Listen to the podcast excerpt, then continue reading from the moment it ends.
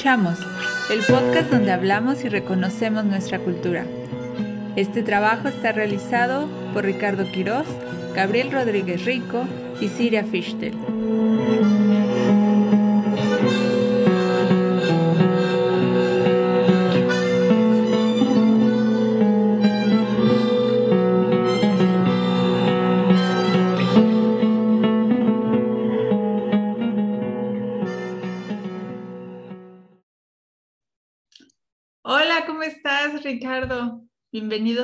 Episodio más.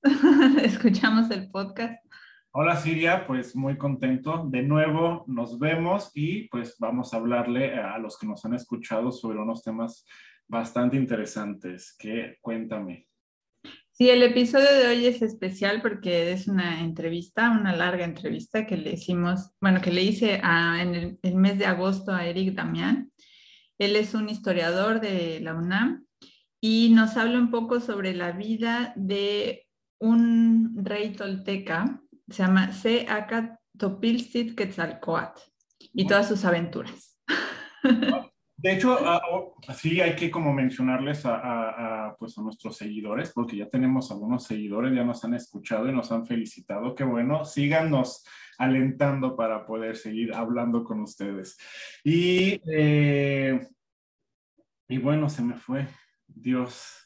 No, pues que regrese. Esta entrevista está interesante justamente porque habla de la familia real y entonces es como interesante ver cómo también hay pues problemas familiares o aventuras familiares y, no tan familiares este, en nuestra historia, en la historia de México antigua. Y no sé, ¿quieres agregar algo? Ya regresé. lo, que, lo que iba a decir es que, bueno, en este, en este episodio y en otro que vamos a tener eh, ya pronto, vamos a darle más eh, apertura a que, hablen, a que hablen nuestros invitados. O sea, ahorita nosotros vamos a, estar, vamos a presentarlos y todo, lo, todo, todo el, eh, el contenido de, de, de, este, de este episodio se lo van a lo vamos a ceder a ellos. Entonces, sí está bastante interesante lo de las familias. Fíjate que eh, cuando, estuve, cuando estuvimos hablando eh, con Eric, Eric Damián también, eh, se me vino mucho a la mente. Hace tiempo, hace mucho, yo trabajé con unos diseñadores de interiores en Ciudad de México, que fue mi primer trabajo ahí con ellos. Y un día nos llama una, una señora que dice, vengan a, a, checar mi casa, este, porque la voy a renovar. Bueno, no voy a hacer el cuento largo, llegamos y total de que era su bisabuela era eh, dama de compañía de Carlota, entonces eran los condes de partida. Increíble porque eh, pues tenían la, la, vajilla, una de las vajillas de, de, Carlota y Maximiliano ahí, una pintura y se me hizo muy, o sea, creo que va mucho a colación porque ellos eran una familia de españoles, bueno, criollos ya también, o sea, pero al final los, eh, en España les dieron el, el título nobiliario de los condes de partida. Y pues, o sea, a mí se me hizo, me llegó mucho porque dije, oye, una familia, o sea, nunca había estado como tan cerca, pues, de la realeza en realidad mexicana que tuvimos, porque claro. europeos, pues al final llegaron un imperio a México. Entonces, cuando ya escuché la entrevista de, de, de, Damián, sí dije, ay Dios, como que me, me sentí esa conexión. Y fue padre porque al final todo es familia. Y como tú decías, hay cosas, hay secretos, hay eh, alegrías y pues bueno, aquí nos va a decir él todo. Sí, justamente uh, uh, el papel como de, las mujeres y como bien dijiste, el, título es de la realeza mexicana. Entonces, las mujeres también como jugaron un papel interesante.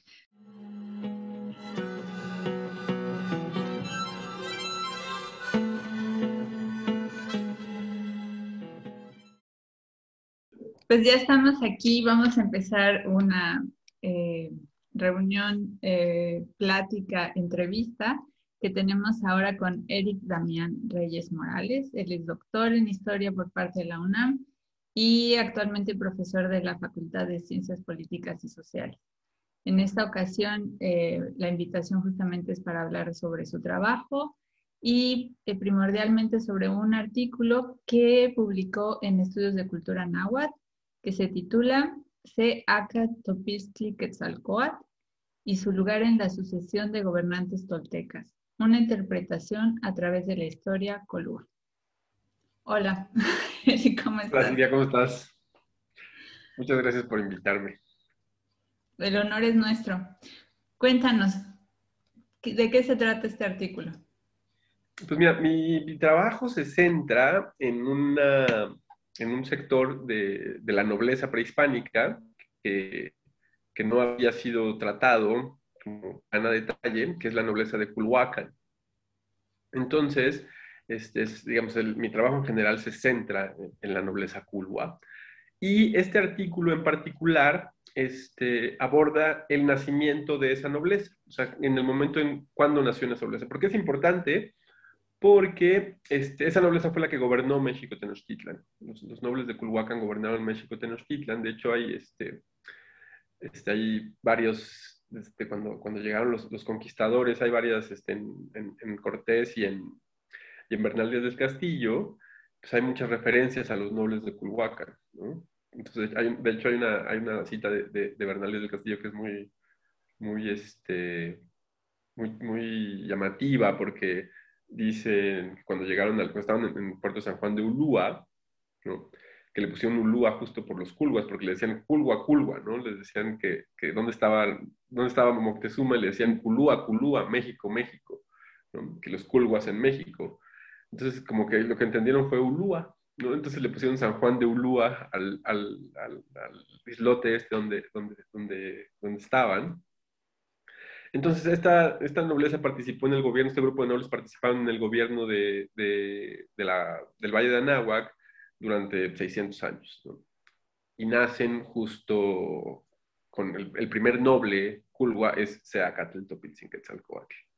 Entonces de, eso trata, de eso trata un poco mi trabajo. Este, te, voy, a, compartir pantalla para, para, para, mostrarte un poco, ¿no? Más o menos en qué año estamos hablando. Estamos hablando de el año 800, digamos, el, año en el que nació la nobleza Culhua entre el 804 y el 856 después de Cristo. Es, este, es, es, es el, el, periodo en el, que, en, el que, en el que nace la nobleza Culhua, ¿no? y bueno, voy a poner un poquito como de antecedentes. Es, el, digamos, los, los, primeros señoríos del valle que están vinculados con, con la nobleza. Entonces, los, los, arqueólogos lo que nos dicen es que los primeros, digamos, este, habitantes del valle llegaron desde el sur, de, desde el valle de Cuernavaca. Y la mm. razón por la que llegaron desde ahí es porque como es un valle más cálido, más bajo que el, que el, que el valle donde está la Ciudad de México ahora, este, se pudo domesticar el maíz. Digamos, el maíz se dio de manera silvestre en los valles de Cuernavaca. Entonces ahí se establecieron y pues conforme fue creciendo la población, pues hubo quienes migraron hacia el norte, hacia el valle donde ahora, digamos, donde estuvo México Tenochtitlan y donde ahora está la Ciudad de México. Entonces el primer asentamiento que se tiene como noticias alrededor de hace cinco, de 5.000 años antes de Cristo, hace 7.000 años, que es en Suapilco, que estaba justo aquí en la, en la, bueno, que estaba justo en la ladera del, en la ribera del lago de Chalco. Y de ahí, pues bueno, unos se fueron hacia el poniente y fundaron Cuicuilco, que estaba en la zona, digamos, más rica del, del, Valle de Anáhuac, porque pues aquí ya estaban las montañas, entonces había mucha precipitación pluvial, estaban los lagos de agua dulce, entonces ahí surge ¿no? Y otros se fueron hacia el norte y fundaron Teotihuacán.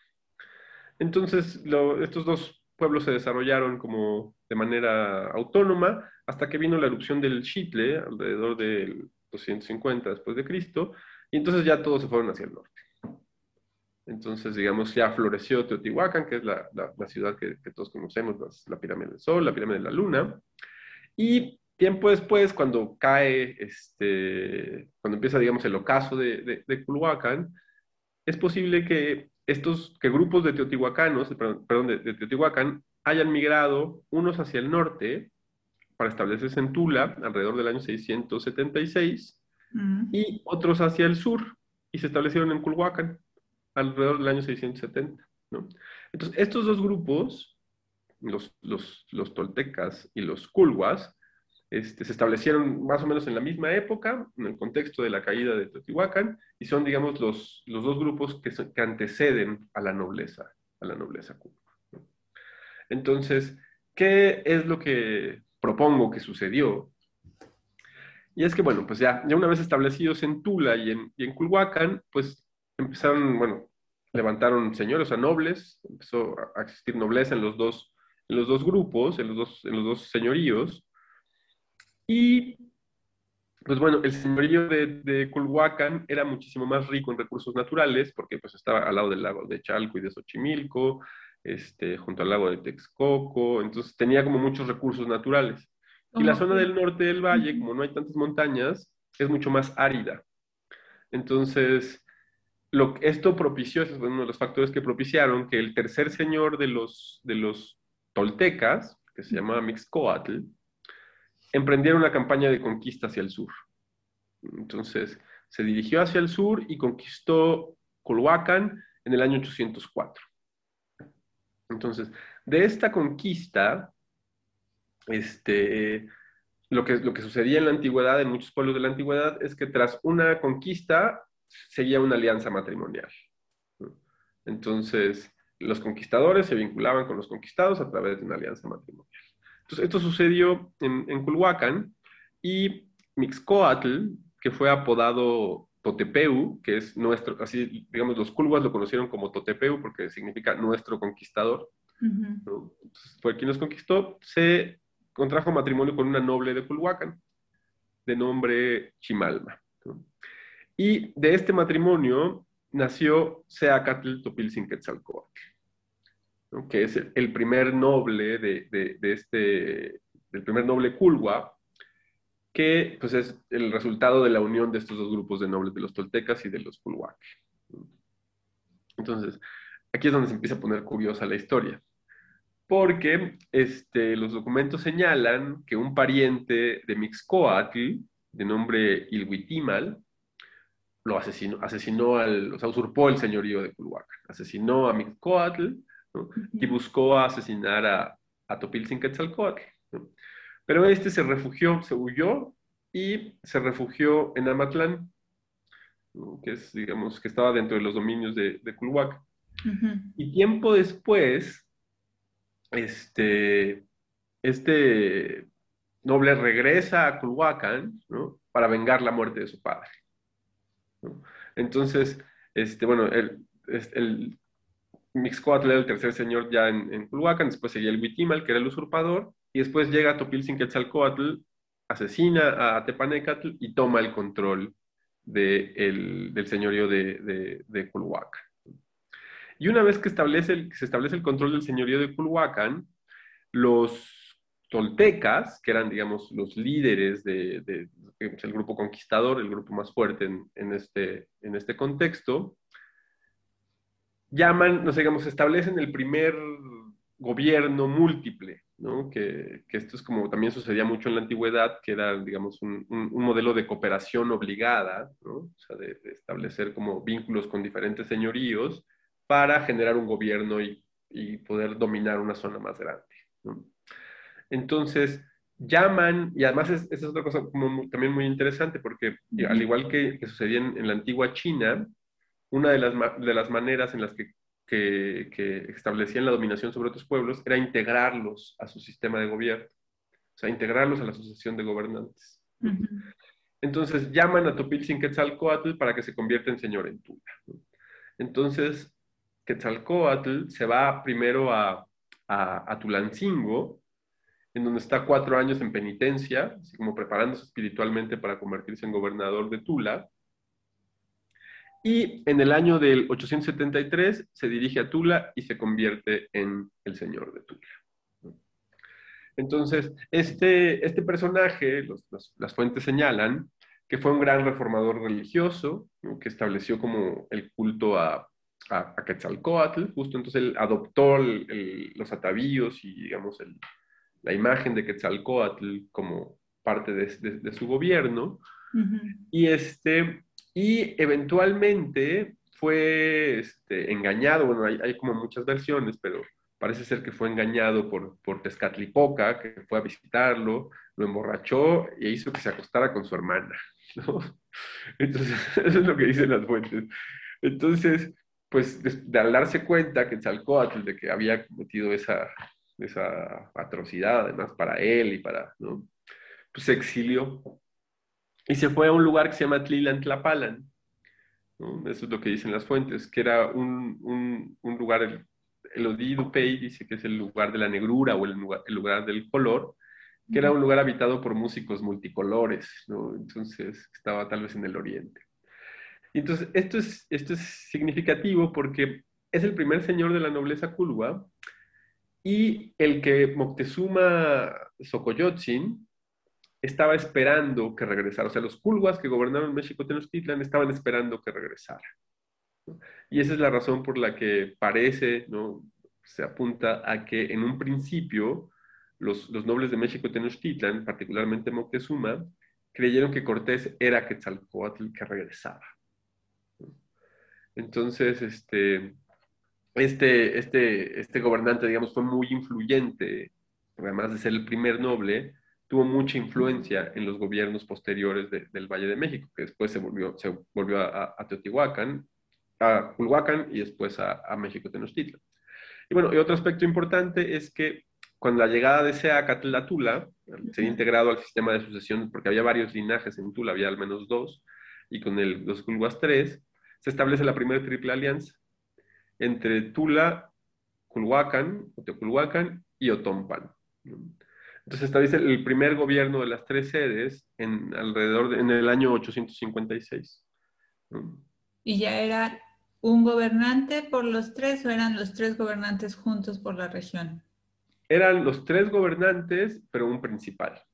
O sea, digamos, es como, es, es, la, es, el mismo sistema de la, de la triple alianza este, de, de, México Tenochtitlan, Texcoco y Tlacopan, en donde el principal señor era el de México Tenochtitlan, y los señores, digamos, secundarios eran, este, bueno, no secundarios, digamos, como consortes, o sea, participaban en el gobierno, pero eran, este, no eran los principales, eran el de Texcoco y el de, y el de Tlacopan ese modelo de, de gobierno se, se, establece aquí. O sea, digamos, pues es posible que se haya, hayan existido previos, ¿no? Pero digamos, lo que, lo que conocemos, o sea, lo que la información que nos llega este, hasta, hasta el momento es este, la que tenemos, que hemos conocido, es que fue el primer gobierno de las tres sedes, al menos en el, valle de, Anáhuac. En Náhuatl es Excantlachtoloyan, que es justamente Exames 3 y Tlactoloyan, el gobierno, es el gobierno de las tres sedes, el, gobierno de los tres lugares. Y bueno, y pues tras este acontecimiento, pues ya cuando, cuando muere, cuando muere Quetzalcoatl, este, cuando se va de Tula, este, pues suceden otros gobernantes de, de otros linajes y después vuelve a, a, a, a gobernar en Tula un, un este, que, que, aquí se ve, con, se ve muy poquito, pero un, un, gobernante vinculado con los, con los culhuas, que es Huemac. Entonces, al igual que Quetzalcoatl, Huemac tomó los atavíos de Quetzalcoatl, o sea, representaba a la deidad de Quetzalcoatl. Entonces existía una confusión entre los historiadores respecto a, si Quetzalcoatl fue el primero o fue el último porque las fuentes decían, también refieren que Quetzalcoatl estuvo al final de, la, de, Tula, junto con la caída de Tula. Pero a lo que se refieren las fuentes es a la imagen, de, o sea, dividieron, o sea, estaba, estaba como muy clara la separación entre la deidad. Y cómo el gobernante, que era de los, de los culhuas, este, pues estaba vinculado con esa deidad este, prehispánica, ¿no? que, bueno, que se remonta de la serpiente emplumada, que se remonta hasta Teotihuacán, y bueno, también en Chichen Itza y, este, y en, muchos, en muchos lugares. Entonces, pues este, es, de esto se trata el, el, artículo, digamos, lo que, lo, que, lo que establecí en el artículo fue el lugar que ocupó este, Seacatl, Quetzalcoatl, en la Asociación de Gobernantes Toltecas, y la manera en cómo llegó a, gobernar, que es todo este proceso de la conquista de a Culhuacán, el asesinato del, del, del, gobernante legítimo, la venganza del hijo, y este, o sea, un telenovelón, ¿no? Y, después de que el hijo venga al padre, pues ya es reconocido y este, y es integrado al gobierno, al gobierno de Tula. Entonces, la, particularidad del, trabajo es esa y además, pues, este, que, fue el primer gobernante de una sucesión de, señores, que hasta acá al final tengo toda la, genealogía. Ah, no, no, no tengo toda la genealogía aquí, perdón.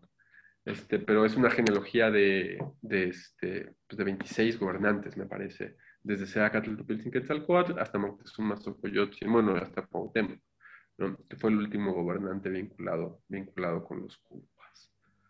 Muy bien. Entonces, de eso en términos generales se trata. Grandes rasgos. Platícanos un poco cómo fue tras bambalinas, cómo fue que hiciste esta investigación ¿Leíste libros? ¿Viste manuscritos? ¿Cómo fue? ¿Cuándo empezaste? ¿Cuánto duró? Fíjate que eh, fue una, una, o sea, la manera en cómo llegué a la investigación es una cosa como bastante curiosa porque, este, yo cuando terminé la licenciatura, estudié, estudié Relaciones Internacionales. Entonces, este, ya cuando estaba estudiando la licenciatura me, me volqué un poco hacia la historia. O sea, me, estudié sobre la política exterior de México y la Revolución Mexicana. Entonces, pero tenía como una inquietud de seguir como la investigación, pero no tenía muy claro como qué quería hacer, ¿no? Entonces, este, me fui a España, hice un máster en estudios hispánicos y e hice una estancia en, en, la Universidad de Cambridge. Entonces, lo que pasó, lo, que hice en el máster este fue como, seguí como en el siglo XX y este, y pues es que es una cosa ahí de las crisis de legitimidad del sistema político mexicano, una cosa así. Fui a, a, a, Cambridge y ahí conocí a los, a los, a, los, historiadores de Cambridge y de Oxford, pero este, me pasó algo muy chistoso porque como que no tuve ninguna epifanía, o sea, como que yo no tenía muy claro qué quería como ser, quería ser algo de la cultura y de la revolución, no sé, pero tampoco me resultó, o sea, como que no hubo clic, ¿no? Entonces, pues dije, bueno, pues me voy a regresar a México, ¿no? Pues ya me regresé.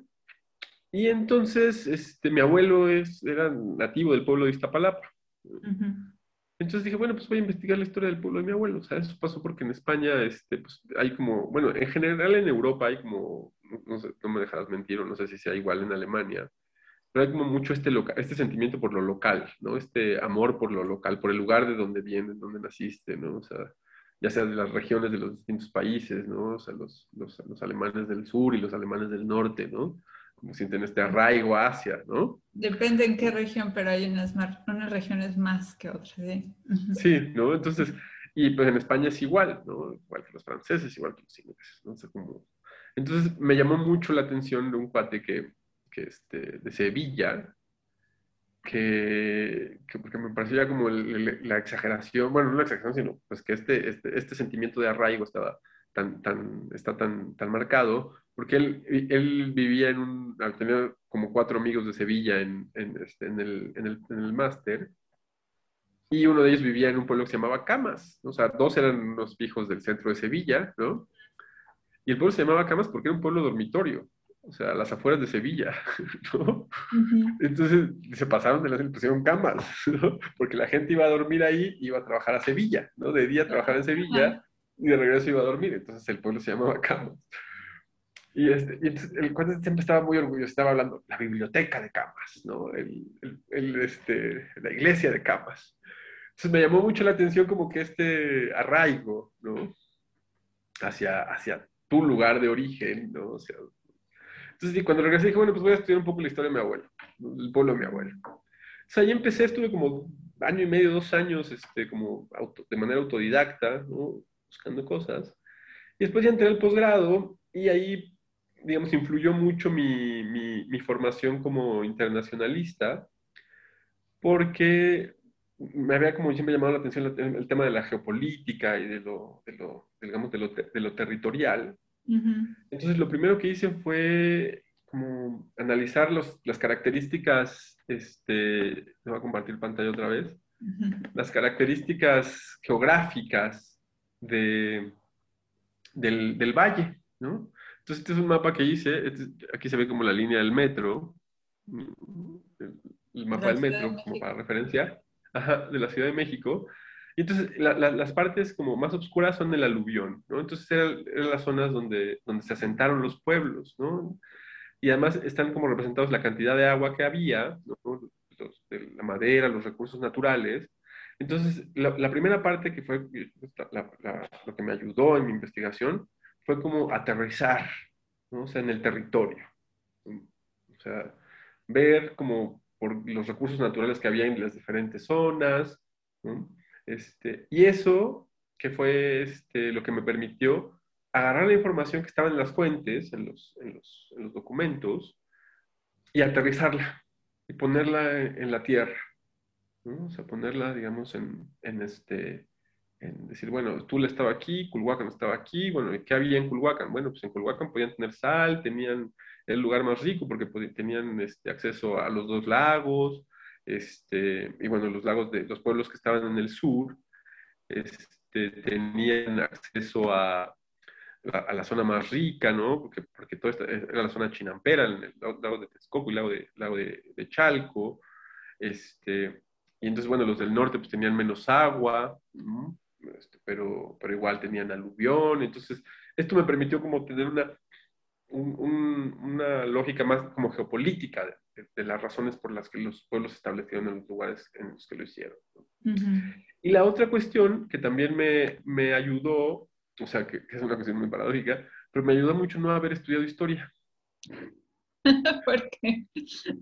Porque yo, o sea, yo entré a las, a, las, a las fuentes, ahora sí que virgen, ¿no? Sin ninguna influencia. Las fuentes son estos eh, libros de, de, los escritores de la época.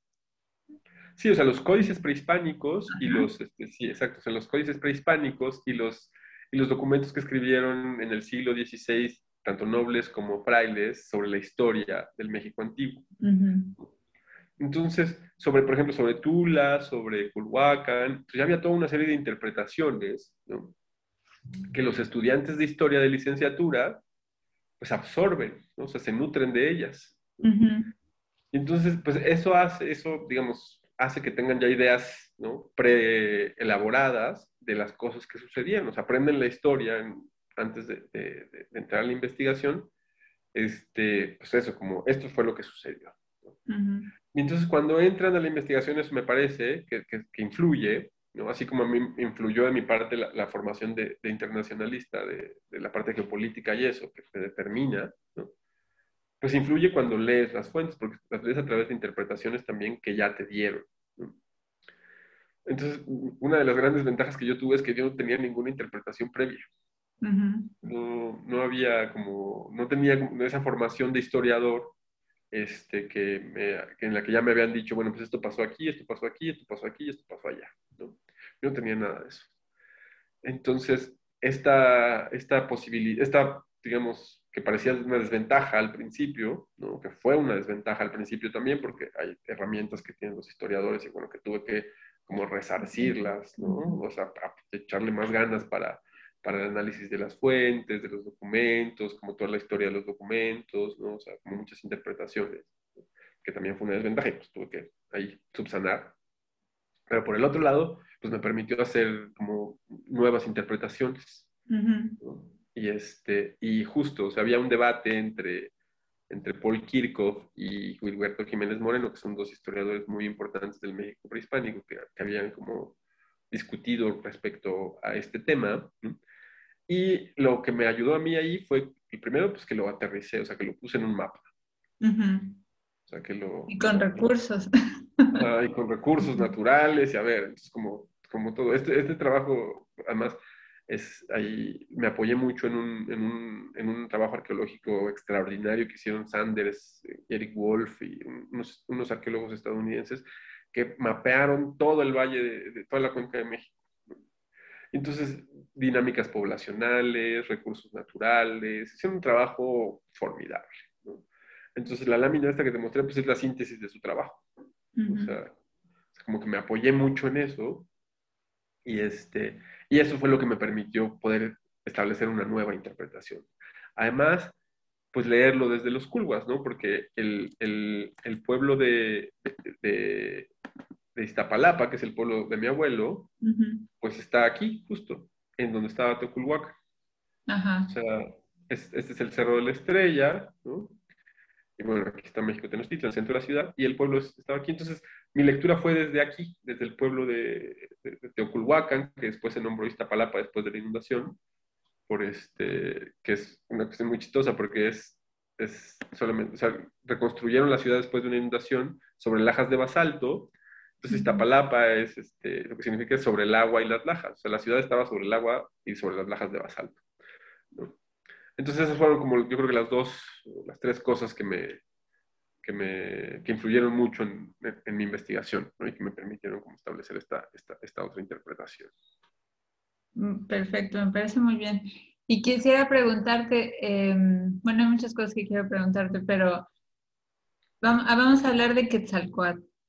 ¿Quién es Quetzalcoatl? Porque hablaste un, un, rápido de los elementos que tienen Quetzalcoatl. Entonces, a él, Quetzalcóatl es una deidad prehispánica.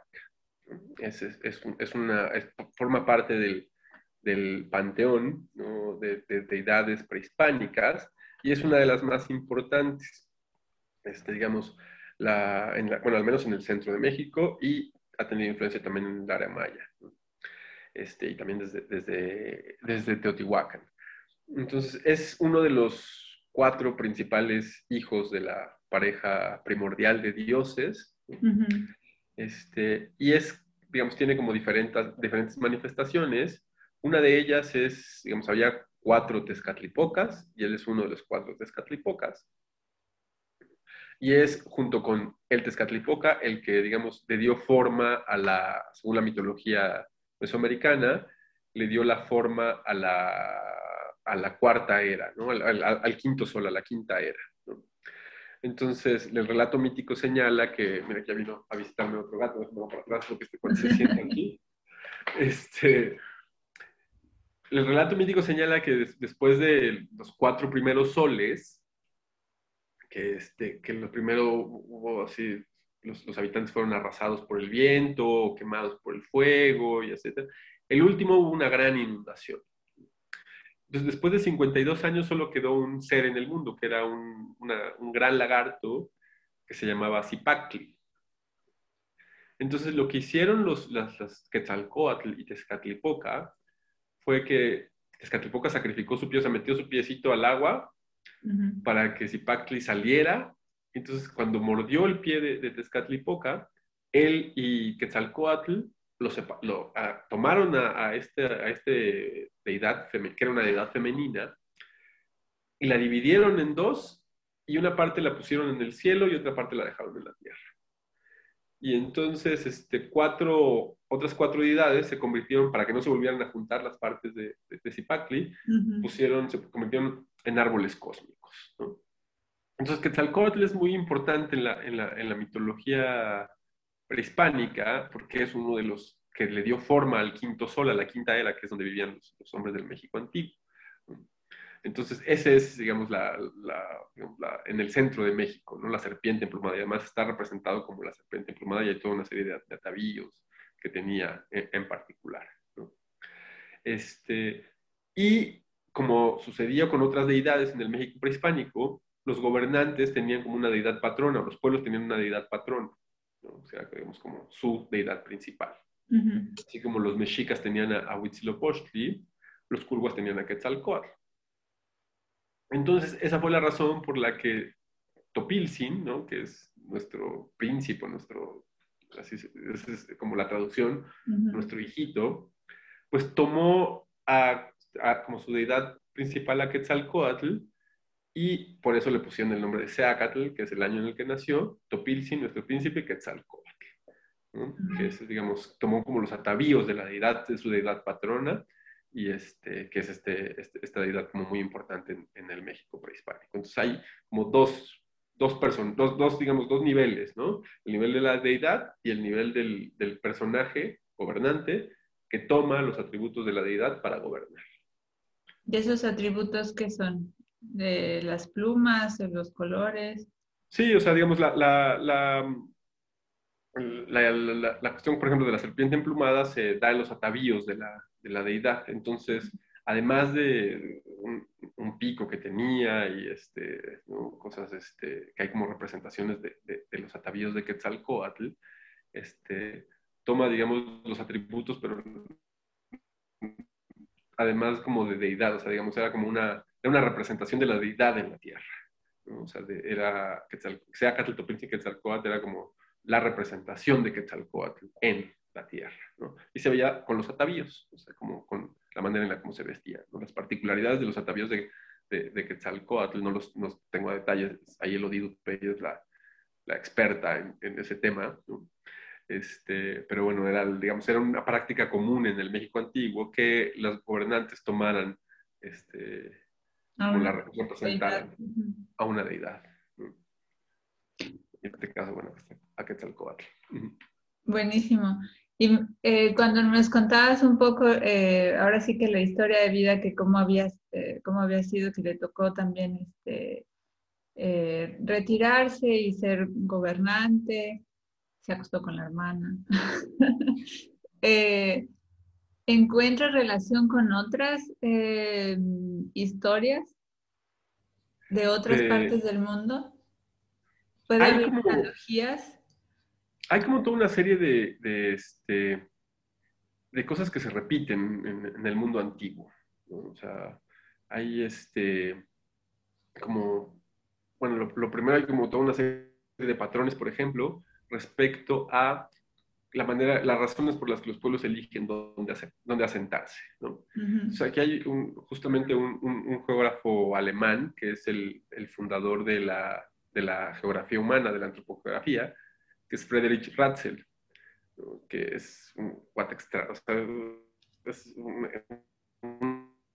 erudito, fue un erudito extraordinario, ¿no? que, este, que hizo un análisis de, de, de, todos los pueblos de la antigüedad del mundo. ¿no? Además viajó, vino, hay un libro que se llama Desde México, viene, vino, vino, vino a, a México en Estados Unidos, y, este, y por ejemplo, él establece ¿no? que este, hay dos elementos fundamentales a partir de los cuales los pueblos eligen dónde establecerse, ¿no? Que es los cerros, que dan protección, y el agua. Entonces, es, muy chistoso, bueno, es muy llamativo que el concepto náhuatl para pueblo sea altepetl, que es alt, agua, tepetl, cerro, ¿no? Entonces, los, los, los pueblos del, del, de la antigüedad, bueno, en el centro de México, pues eran como muy, o sea, señalaban así como muy claramente las, características que tenían los pueblos. Los pueblos tenían las características de estar establecidos en el, en el, junto a un cerro y junto al agua. Y si, si, vemos los lugares en donde estaban, por ejemplo, todos los pueblos de la, de la antigüedad, bueno, del, del, México prehispánico, que lo podemos ver en esta, todos estaban alrededor en las faldas de los cerros, o sea, los principales se ubicaban en las faldas de los cerros, ¿no? y cerca del agua. Entonces, hay como toda esta serie de patrones de comportamiento de los grupos humanos desde la antigüedad. Además, hay como una serie de actitudes de gobierno, ¿no? o sea, de, de, de, esto que te comentaba de, los, de las cosas que hacían en la antigua China, de que hacían un, conquistaban, ¿no? y integraban al conquistado al conquistado, a su forma de gobierno. Y también el tema este, por ejemplo, de las alianzas matrimoniales. Sí. Que es así de, seguía una conquista. De, hecho, es, es, es, un tema muy llamativo que está vinculado además con lo que, con lo que, está, con lo que se conmemora en, en estas fechas. Y, este, y tiene que ver con, con una mujer extraordinaria que de, de, la historia prehispánica, hablando de las alianzas matrimoniales, que es Isabel Moctezuma. Isabel Moctezuma fue la, la, hija predilecta, digamos, la heredera, la detentadora del poder en México Tenochtitlan, la hija de Moctezuma Xocoyotzi.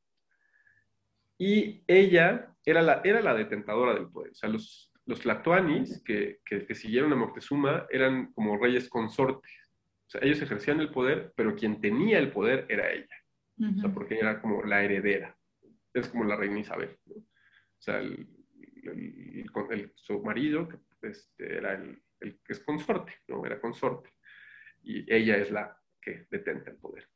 Entonces, esta, esta mujer, cuando después de, de, que muere su padre, antes de que muera su padre, se casa con su tío, que era este, Cuitláhuac, que era el señor de Iztapalapa.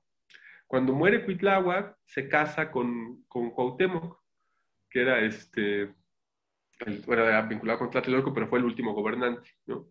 Y cuando ya muere, cuando ya este, muere Cuauhtémoc, bueno, cuando cae México Tenochtitlan, en la, en la lógica de esta mujer, lo, lo, que sigue es, bueno, pues entonces me tengo que casar con, con Hernán Cortés.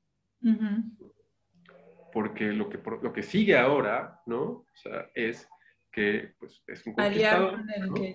y, viene la, y viene la alianza matrimonial.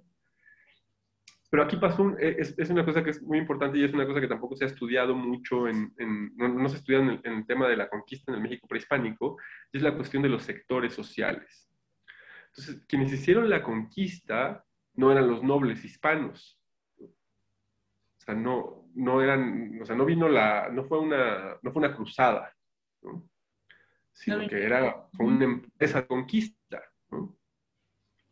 Y entonces, pues había, hay como toda una serie de, de costumbres, ¿no? Y de, de, que tienen que ver con los sectores sociales y con la nobleza. ¿no? Y entonces, este Hernán Cortés toma a, a, Isabel Moctezuma, la hace su amante, ¿no? uh -huh. y engendra un hijo con ella, pero no se casa porque entendió que si se casaba, la corona española iba a interpretar naturalmente que tenía aspiraciones de gobernar él ¿no? y de volverse un monarca él, ¿no? porque la detentadora del poder era Isabel, entonces le daba el derecho a gobernar si se casaba con ella. Uh -huh. Y entonces ¿no? pasa una cosa que es una, la, la, la, única mujer este, en la historia que no tiene madre reconocida, porque lo que pasó fue que cuando Isabel se dio cuenta de que no se iba a casar, tiene a la hija, pero la rechaza al nacer. Uh -huh. no, entonces, Leonor Cortés, ¿no? Entonces parece que en el acta de nacimiento de Leonor Cortés es madre no conocida, ¿no? Ok. Porque Isabel la rechazó porque no fue, este, porque no se casó con Cortés, ¿no? Entonces, esa es, digamos, una de las cosas que también determinan, bueno, marcan mucho la manera en cómo se dio la colonia, ¿no? Porque, porque pues, no se estableció esta alianza matrimonial que en la lógica de la nobleza prehispánica pues era lo que procedía. Pero como los conquistadores no eran nobles, ¿no? Este, no se dio, no, no, se, no, se, pudo dar este, esta alianza matrimonial. Pues bueno, perdón. No, seguramente me equivoco, pero años después a Cortés no, no lo hicieron noble. No sé si lo, bueno, hicieron marqués, ¿no? Que era como marqués del, el marqués del Valle, no sé si le dieron ese título, ¿no? Pero, este, más, más allá de, de, la parte del título, el hecho de que se casara con Isabel ya era como, él podía gobernar por derecho propio. O sea, digamos, había estado traicionando a la corona. ¿no? Uh -huh.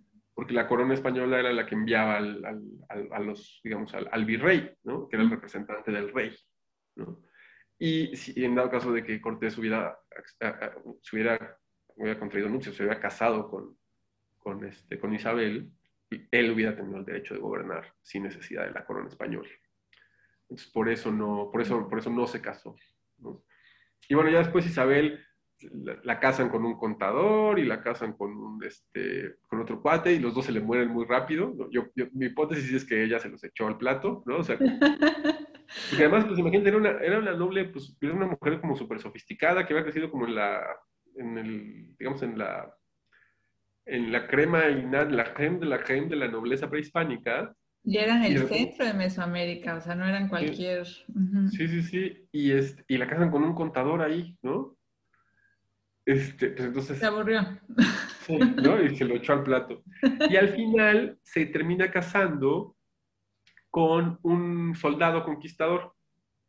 Y yo creo que la razón por la que ya acepta y que se queda con él, con Juan Cano Saavedra, uh -huh. es porque era un soldado.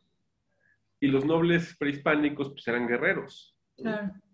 Entonces ella estaba como mucho más habituada a convivir con un, con un soldado, con un guerrero. ¿no? Este, entonces ya acepta a, este, a Juan Cano Saavedra, se casa con él, ¿verdad? y es en el 1932, que esto está vinculado con, con mi trabajo de investigación, cuando ya, bueno, ya habían llegado unos, los primeros frailes franciscanos, uh -huh. cuando a través de Juan Cano Saavedra, Isabel le pide a los frailes que hagan una investigación en el pueblo de Culhuacán para que reconstruyan su genealogía para enviársela a, la corona española para que reconozcan las propiedades que le, que le había dejado su padre. Entonces, gracias a esa investigación, que es la relación de la genealogía y origen de los mexicanos, es, después se hace, también se hace en, los anales de Cuautitlán, pero esa es la, digamos, la reconstrucción del códice de la nobleza prehispánica que se hizo para que le reconocieran las propiedades a, Isabel, a petición de Juan Carlos Saavedra. Y gracias a esa investigación ahora tenemos artículos y, gracias, a, a, esa mujer, a Juan Cano, y ahora tenemos exactamente tal cual. bueno, cuéntanos, ¿qué viene en el futuro? ¿Qué, qué, investigación vas a hacer el próximo año? ¿O qué estás ya investigando para el próximo año? Pues mira, una de las cosas que quiero hacer, una de las cosas que encontré que, me, que también tiene que ver con, con, mi formación como, como internacionalista, es que lo que me permite es ver cosas en, los, en, las, en las fuentes, en los documentos este, históricos, que han pasado desapercibidas por algunos historiadores, ¿no? y que de hecho hasta como hay un poco de rechazo hacia eso, este, por, justo pues porque, digamos, yo puedo ver esas cosas porque me formé como internacionalista, entonces cuando estudias relaciones internacionales pues ves este, temas de propaganda, de diplomacia, ¿no? de, de, de, vínculos entre naciones. ¿no? En la crónica mexicana, que es este, este, documento que escribió un descendiente de la nobleza de México Tenochtitlan, Hernando Alvarado Tesosomo, hay información que sugiere de manera muy evidente para mí que los gobernantes de México Tenochtitlan recurrieron a la diplomacia coercitiva y a la propaganda para expandirse.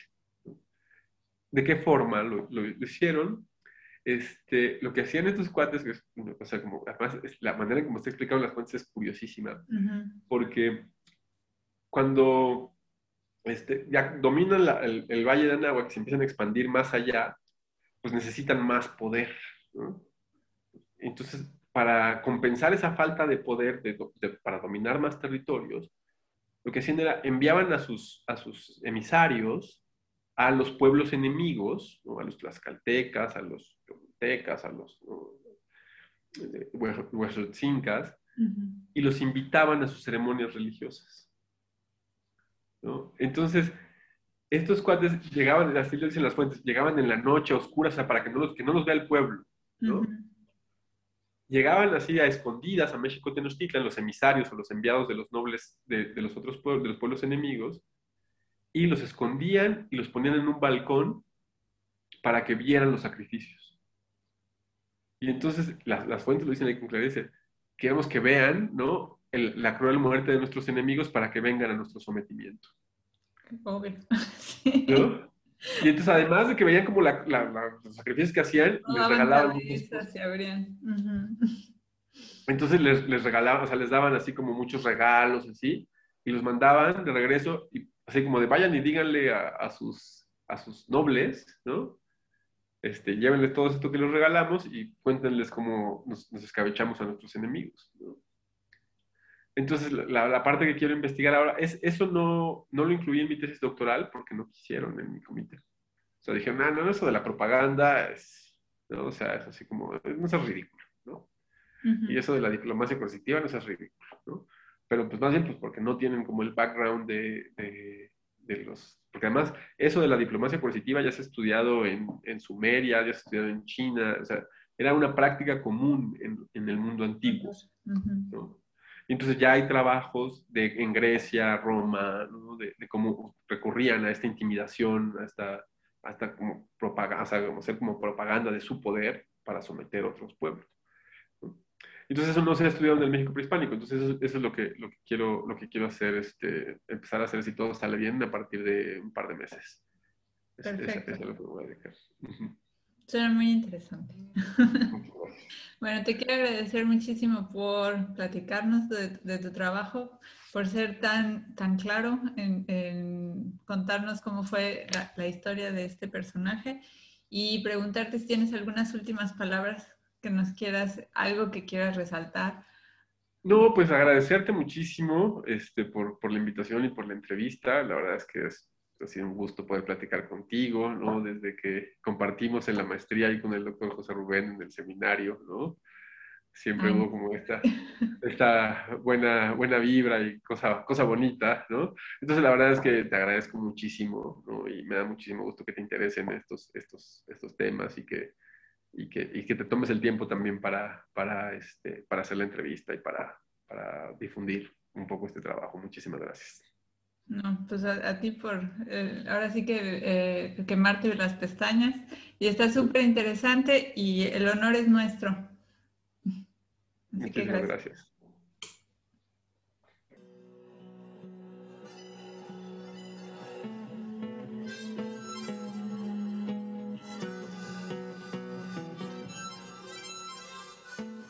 Fue un placer que nos hayan acompañado y nos vemos para la siguiente emisión. No se olviden de mandarnos sus comentarios, preguntas o sugerencias para los siguientes temas a nuestro correo escuchamos el podcast gmail.com.